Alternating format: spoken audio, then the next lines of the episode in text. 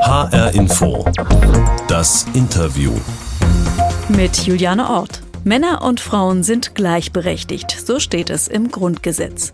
Aber beim Geld trifft das oft nicht zu. Frauen verdienen im Schnitt 18 Prozent weniger als Männer. Umgerechnet sind es 66 Tage, die Frauen quasi unbezahlt arbeiten. Deshalb ist der 7. März der Equal Pay Day. Pünktlich dazu hat die Journalistin Birte Meyer ein Buch herausgebracht. Darin beschreibt sie ihren jahrelangen Kampf für gerechte Bezahlung. Er hat sie bis vors Bundesverfassungsgericht geführt und geht jetzt in die nächste Runde. Und Birte Meyer erzählt, was Frauen tun können, wenn sie endlich genauso viel verdienen wollen wie ihre männlichen Kollegen. Frau Meyer, Sie machen ja Fernsehen. Gucken Sie auch gerne mal Gerichtsshows? Ah, nein, von Gerichten habe ich jetzt aus persönlicher Erfahrung eigentlich ausreichend Kenntnis erhalten. Lieber mal Abstand genommen. Ja, ja. ja, und wenn Ihr Fall jetzt von Richterin Barbara Salisch oder irgendjemand anderem verhandelt würde, das würden Sie auch nicht angucken. Naja, wenn es um mich geht, dann ist man dazu ja quasi verpflichtet. Aber ähm, das ist eine interessante Frage. Hätte ich bei Barbara Salisch gleich im ersten Anlauf gewonnen? Ich weiß es nicht. Sie erleben ja seit Jahren Ihre ganz eigene reale Gerichtsshow und äh, Sie sind inzwischen auch sowas wie eine Justizexpertin, obwohl Sie ja eigentlich einen ganz anderen Beruf haben. Sie sind investigative Journalistin und haben lange für das ZDF-Magazin Frontal 21 gearbeitet. Und dann haben Sie festgestellt, dass Ihre männlichen Kollegen mehr verdienen als Sie. Wie haben Sie das denn überhaupt rausgefunden? Also, das äh, zweite deutsche Fernsehen hat 2010, 11 einen neuen Tarifvertrag eingeführt für langjährig äh, Beschäftigte, sogenannte Festfreie, wie ich. Das sind Menschen, die werden häufig eingesetzt wie Festangestellte, aber sind formal freie Mitarbeiter. Und dieser neue Tarifvertrag sah zwei Vergütungsgruppen vor. Eine für den einfachen Redakteur und eine für den besonderen, wenn man so einfach äh, überspitzen möchte. Und in dem Team gab es neun Personen, die also in diesen neuen Tarifvertrag überführt wurden. Acht davon waren Männer, ich war die einzige Frau. Da haben und Sie schon mal Verdacht geschöpft. Ja, dann fragte ich die Kollegen und sagt mal, in welche Vergütungsgruppe seid denn ihr so gekommen? Und ähm, am Ende kam heraus, dass dann wohl doch die acht Männer alle in die bessere Vergütungsgruppe kamen und ich als einzige eben nicht. Dann habe ich mich hingesetzt, das ist ja ein Tarifvertrag, das kann man ja kurz ausexeln. Was bedeutet das denn wohl bis, zum, bis zur Rente? Und ich habe die Summe vergessen, ich habe sie sofort wieder verdrängt, äh, aber sie war erheblich. Mhm. Es war also entscheidend für so eine Frage, Alters, gute Altersvorsorge oder nicht. Und dann bin ich zum Chef gegangen und habe gesagt, also Entschuldigung, das geht nicht. Gibt es dafür einen sachlichen Grund? Das reagierte ungehalten, aber sorgte dann dafür, dass ich also auch in die Männerkategorie sozusagen hochgehoben wurde. Dort gab es dann das Problem, dass ich zu wenig verdiente für die erste Stufe, sodass ich in eine Stufe Null kam, für, äh, während die Männer alle drüber lagen. Das Ganze wurde dann damals begründet, im Prinzip mit Senioritätsprinzipien. Also Männer haben mehr Berufserfahrung, Betriebszugehörigkeit. Ähm, Jahre später gab es dann eine Weihnachtsfeier, bei der wir auch alle nicht mehr ganz nüchtern waren. Und ich traute mich also einen jüngeren Kollegen zu fragen, der deutlich nach mir ins Haus kam und äh, auch einfach jünger war und daher weniger Berufserfahrung. Und da kam raus, dass der also auch mehr verdient als ich. Und da war eigentlich klar, das kann ja hinten und vorne alles überhaupt nicht zutreffen. Also da mussten Sie quasi ein bisschen investigativ tätig mhm. werden, so Stichwort Alkoholeinfluss, äh, weil im Allgemeinen redet man nicht über Geld. Und das war bei Ihnen offenbar auch so. Ja, wir äh, über Gehälter reden ist erstens verpönt, also dieses prahlerische, ne, man hat mein Haus, mein Auto, mein Boot, das wird ja allenfalls Männern zugestanden, wenn es nicht auch dafür peinlich, äh, als peinlich gilt. Und dann äh, sorgen ja auch viele Arbeitgeber dafür, dass das im Betrieb auch genau so bleibt. Denn häufig gibt es diese Verschwiegenheitserklärungen in den Verträgen, die MitarbeiterInnen untersagen, sich über die Gehälter auszutauschen. Und das ist natürlich ein riesiges Problem. Wer weiß denn schon, was der Kollege verdient tatsächlich? Und wenn wir aber da, dazu kommen wollen, und das ist ja alle Jahre wieder, möchte man fast sagen, das Plädoyer der Politik, dass ähm, Frauen gleich viel verdienen können wie Männer, dann muss man auch dafür sorgen, dass sie überhaupt erfahren, ob dieses Grundrecht eingehalten wird oder nicht. Und als Sie das erfahren haben, dass das bei Ihnen nicht der Fall ist, was hat das in Ihnen ausgelöst, so die Erkenntnis, oh, die Kollegen, die bekommen mehr als ich? Ich war wahnsinnig wütend und enttäuscht, auch weil ich ja schon jahrelang die Verantwortlichen auf einen Verdacht hingewiesen hatte und gesagt hatte, ich habe den Eindruck, vielleicht überprüft es doch bitte nochmal, dass ich da im Nachhinein muss man ja sagen, angelogen wurde oder zumindest diese Begründung nicht zutreffen können, hat mich hat mich wahnsinnig getroffen und ich war wütend, weil ich dachte, das geht nicht. Und da ist ja auch eine Stelle in Ihrem Buch, ähm, wo Sie beschreiben, dass einer Frau richtig körperlich schlecht geworden ist, als sie erfahren hat, dass sie weniger verdient. Also sie hat sich spontan übergeben.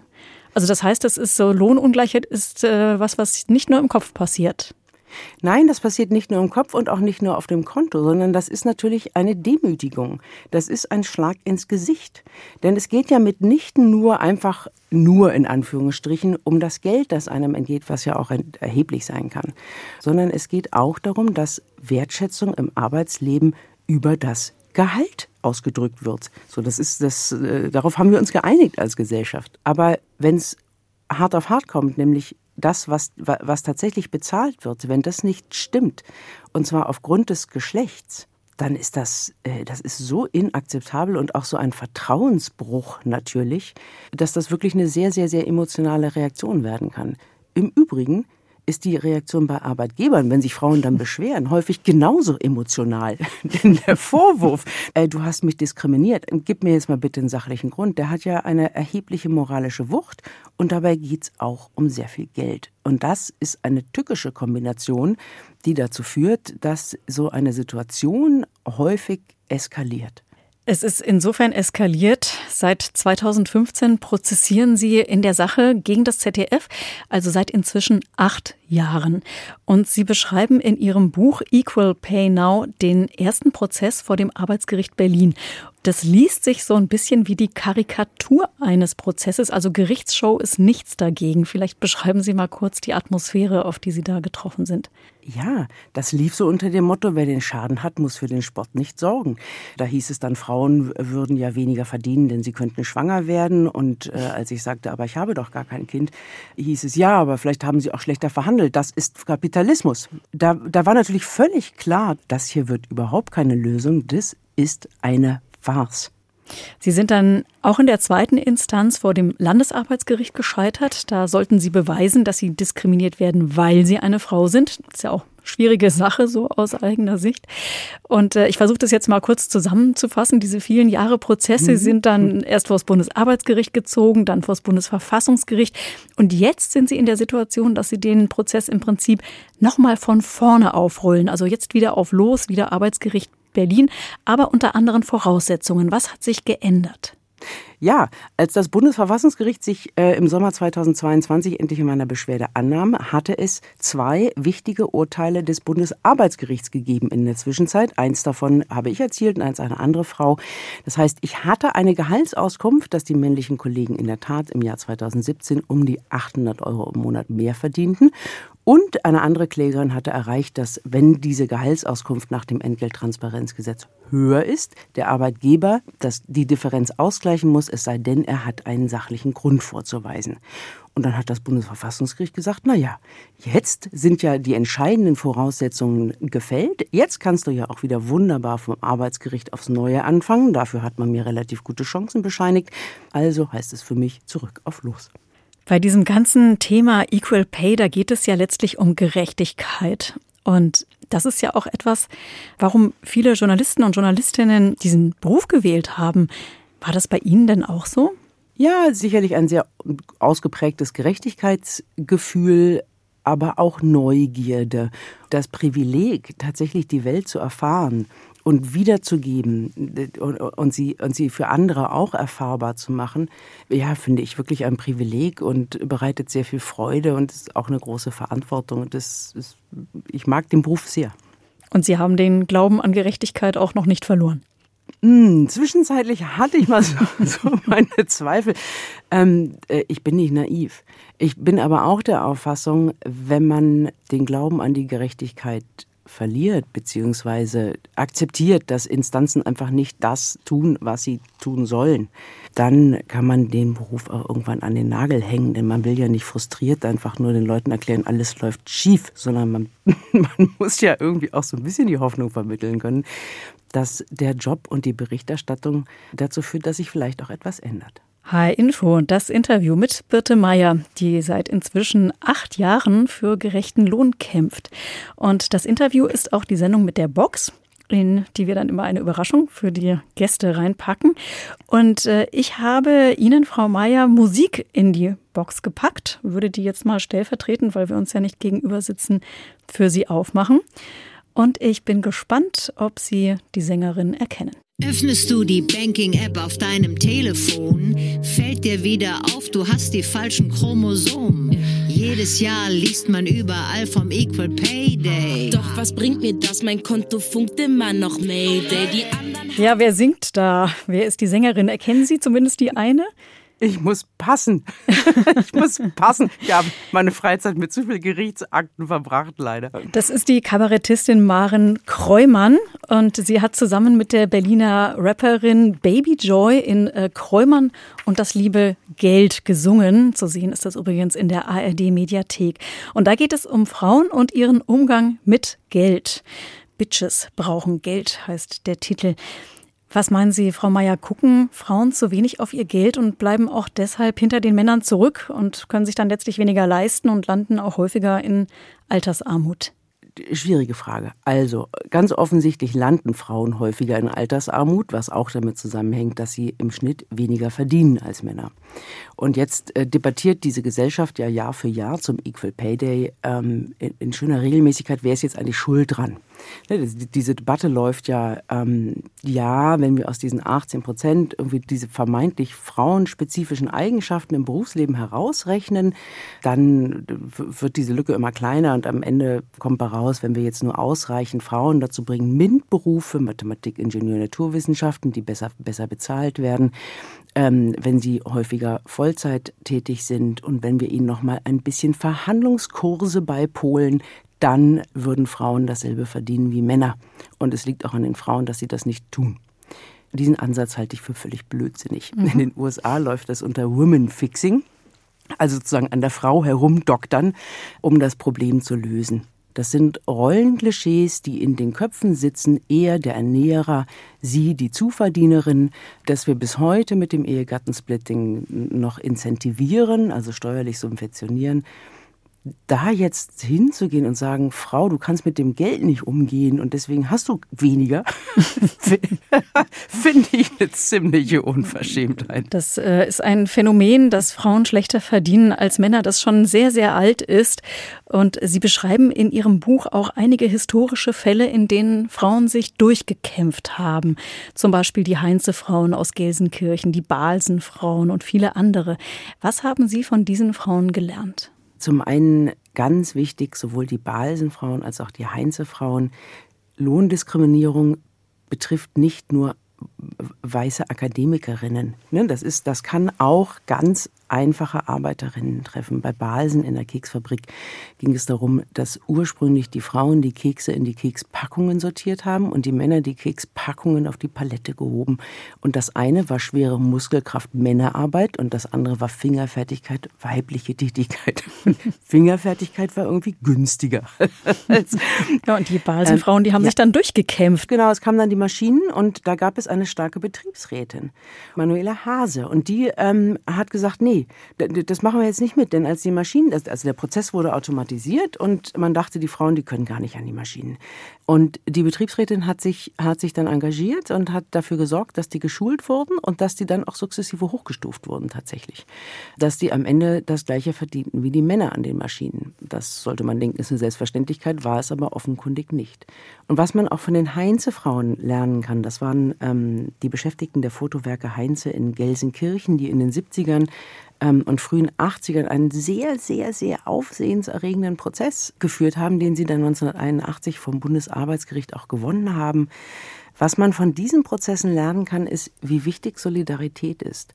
Wie viel erfolgreicher dieser Kampf ist und wie viel erträglicher und wie viel einfacher, wenn sich Frauen zusammentun tatsächlich. Solidarität ist auf jeden Fall wichtig und hilft. Und man muss ja sagen, manchmal funktioniert es ja auch und es ist insgesamt ja auch schon besser geworden. Aber 18 Prozent Lohnlücke, die sind einfach nicht akzeptabel. Warum kommt Deutschland so unglaublich schleppend voran, wenn es darum geht, ein, ja, ein Grundrecht durchzusetzen. Was denken Sie, woran liegt das? Ja, also ich gebe ja schon alles, um dieses Grundrecht durchzusetzen. Ich bin eigentlich fast. An Ihnen liegt es nicht. Die, die, genau, an mir soll es nicht hapern.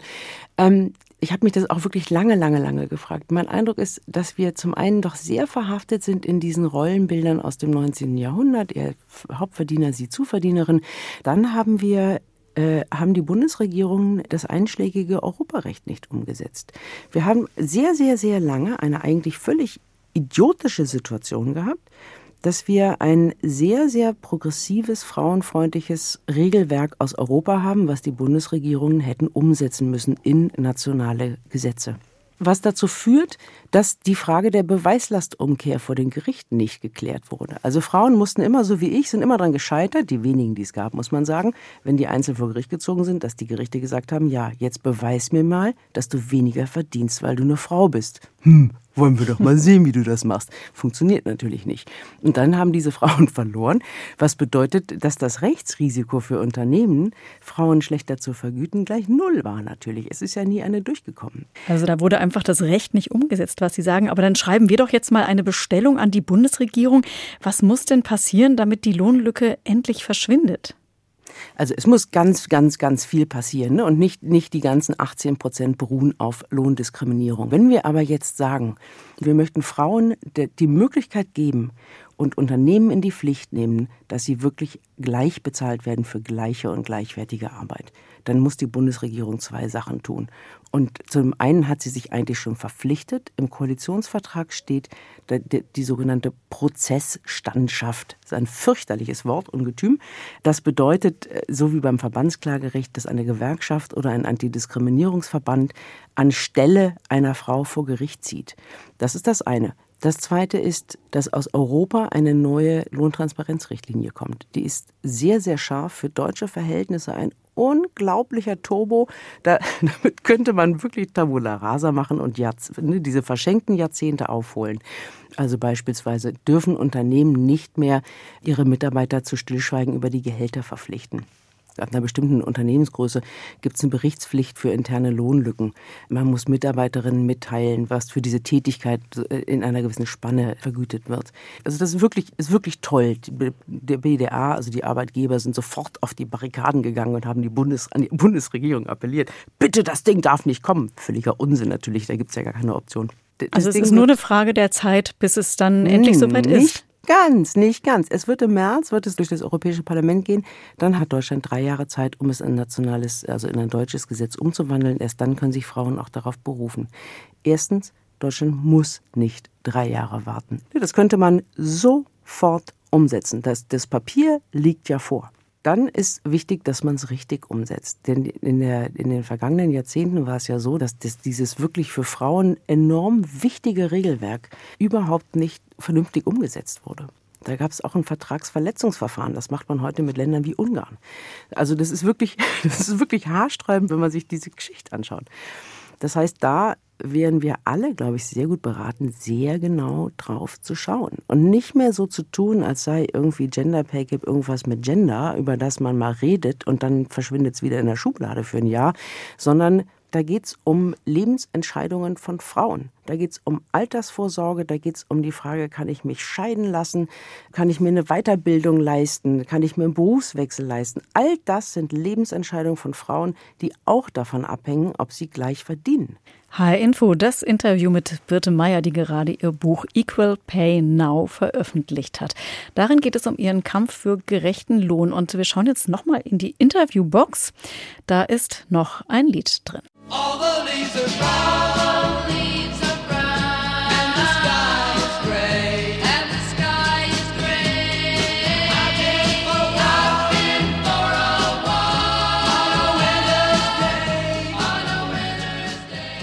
Ja, der Titel ist, glaube ich, leicht zu erkennen. California Dreaming, der Song, der die Band Den The Mamas, sogar ich, ja. The Papas berühmt gemacht hat. Was löst dieser Titel in Ihnen aus? Oh, der ist ja, der lässt mich ganz alt fühlen, vor allen Dingen. Der oh ist ja quasi noch älter als ich.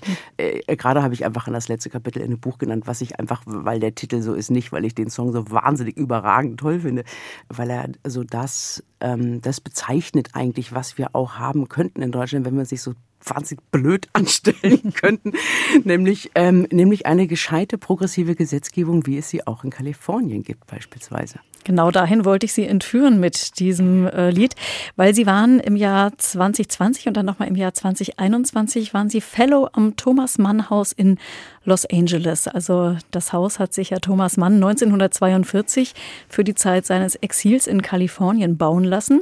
Und seit ein paar Jahren äh, gehört es der Bundesrepublik Deutschland. Und Sie hatten dort ein Stipendium und konnten in diesem Haus leben.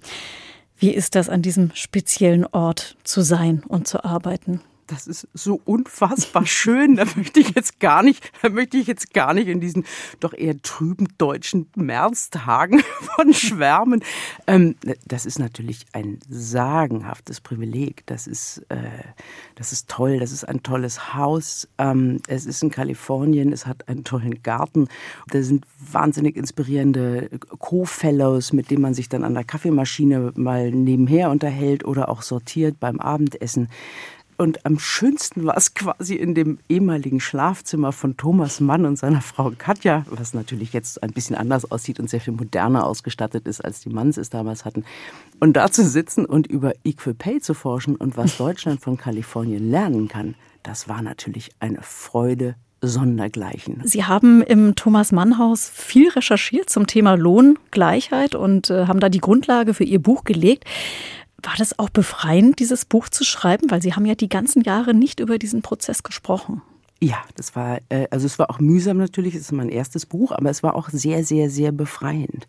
Es hat sich einfach sehr viel, sehr viel Wissen angesammelt und ich habe mich auch häufig darüber geärgert, wie wir über diese Lohnlücke und den Gender Pay Gap diskutieren.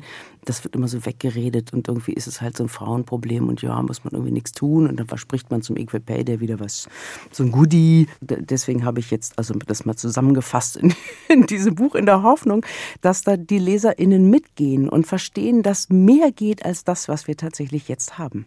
Und da ist Kalifornien ja sicher sehr inspirierend auch gewesen, denn Kalifornien ist jetzt nicht nur wettertechnisch der Traumort, sondern auch äh, für Fans von Lohngleichheit. Was ist dort anders? Kalifornien ist ja, ähm, ist ja, das wissen wir auch alle, eine, eine linke Bubble in den USA ähm, und hat schon immer ein, ein, ein sehr fortschrittliches Lohngleichheitsgesetz gehabt.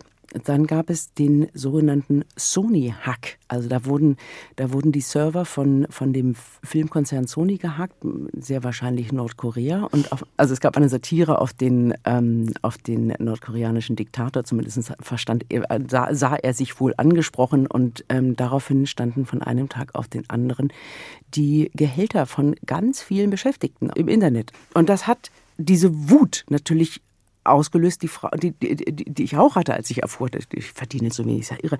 Diese Wut in sehr, sehr, sehr großem Umfang, einfach weil es so viele Daten waren ausgelöst.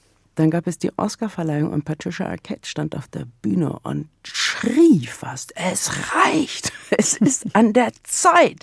Wir haben uns für alle anderen eingesetzt. Wir müssen jetzt auch gleich verdienen. Und Meryl Streep riss die rechte Hand hoch in der ersten Reihe. Das war einfach die Wut, die es braucht, um tatsächlich auch etwas zu verändern. Und so hat dieser Sony-Hack dann dazu geführt, dass eine Verschärfung des Gesetzes durchgebracht wurde. Und das Gesetz und, sagt genau was? Es ist eigentlich sehr ähnlich dem, was die europäische Lohntransparenzrichtlinie jetzt demnächst auch nach Deutschland bringen wird, wenn wir uns ordentlich anstrengen und das nicht, äh, uns das nicht vermasseln lassen. Also, Stillschweigeerklärungen in den Verträgen sind verboten. Frauen dürfen im Bewerbungsgespräch nicht mehr nach ihrem bisherigen Gehalt also oder aktuellen Gehalt gefragt werden. Die Beweislast geht auf den Arbeitgeber über. Das heißt, der Arbeitgeber muss immer sachlich begründen, warum gibt es denn unterschiedliche Vergütungen in dem Laden. Dann gibt es natürlich wahnsinnig wichtig die Sammelklagen. Das Institut der Sammelklagen, mhm. das gibt es auch bei anderen Verfahren. Aber da können sich tausende Frauen zusammentun. Und das bedeutet, dass, dass, dass es völlig unmöglich wird, dass Arbeitgeber die BeschwerdeführerInnen aus dem Betrieb drängen. Also dieses und äh, auch viele andere Beispiele, die Sie in Ihrem Buch beschreiben, die zeigen, es kann sich etwas bewegen, aber es braucht eben viel Druck und am besten eben von vielen Leuten gemeinsam.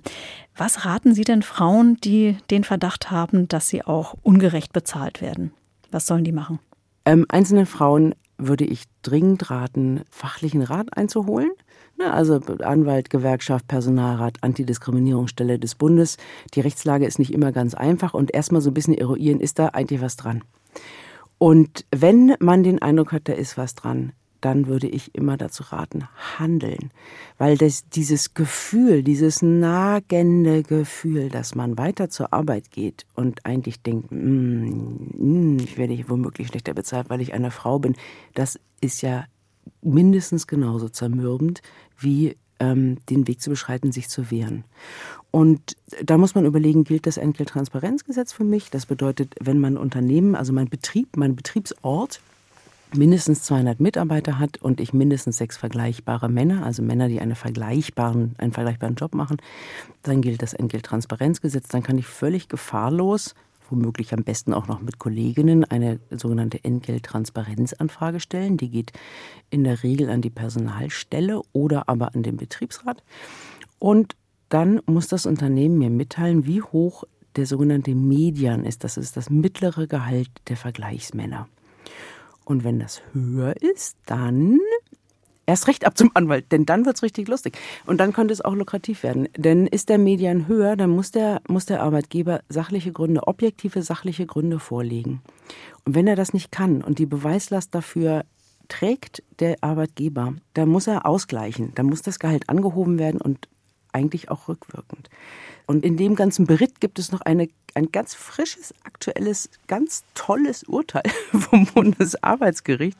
Wenn jetzt Vorgesetzte sagen, ja schon, du verdienst weniger, aber der Kollege XYZ, der hat halt besser verhandelt, dann ist das seit Mitte Februar kein guter Grund mehr das gilt nicht. Das hat das Bundesarbeitsgericht kassiert. Das heißt, es gibt ein paar Dinge, die man prüfen muss und mhm. sich dann auf den Weg machen.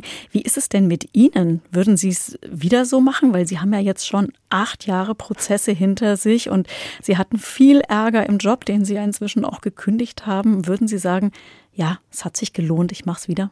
Naja, gelohnt, glaube ich, hat sich's für mich nicht. Für, für alle anderen Frauen hat sich's total gelohnt. Denn diese, dieses Präzedenzurteil, was das Bundesarbeitsgericht in meiner Sache gefällt hat, war der Grundstein für weitere und das hat wirklich was verändert. Ich selber habe dafür noch überhaupt kein Geld gesehen und hatte dafür eine Menge Ärger. Aber ich bin Journalistin und ich fand diesen Zustand, dass ich zur Arbeit gehen soll, wenn ich doch jetzt schon ziemlich, ziemlich, ziemlich klar sehe, dass das hier nicht so richtig mit rechten Dingen zugehen kann, dann weiter zur Arbeit zu gehen und alle möglichen anderen Missstände aufzudecken, das fand ich unerträglich. Das passt nicht zusammen. Das Jetzt ist ja die nicht. nächste Prozessrunde auch schon eingeläutet. Was ist, wenn Sie wieder unterliegen? Ich habe mir angewöhnt, in den vergangenen acht Jahren immer auf sich zu fahren, also immer von Instanz zu Instanz, denn es ist so unvorhersehbar, was da vor den Gerichten passiert, dass ich also aufgegeben habe, da irgendwie mittel-, mittel oder langfristig tatsächlich zu planen. Aber Sie sagen, die anderen Frauen haben profitiert, also dann sind Sie doch das, was Sie von sich manchmal sagen, die Jeanne d'Arc der Lohnlücke. Ja, das habe ich so ein bisschen selbstironisch da reingeschrieben. Erstens, man weiß noch nicht, wie es ausschaut. So, also ich bin ja noch nicht tot. Ich bin auf dem Scheiterhaufen noch nicht verbrannt.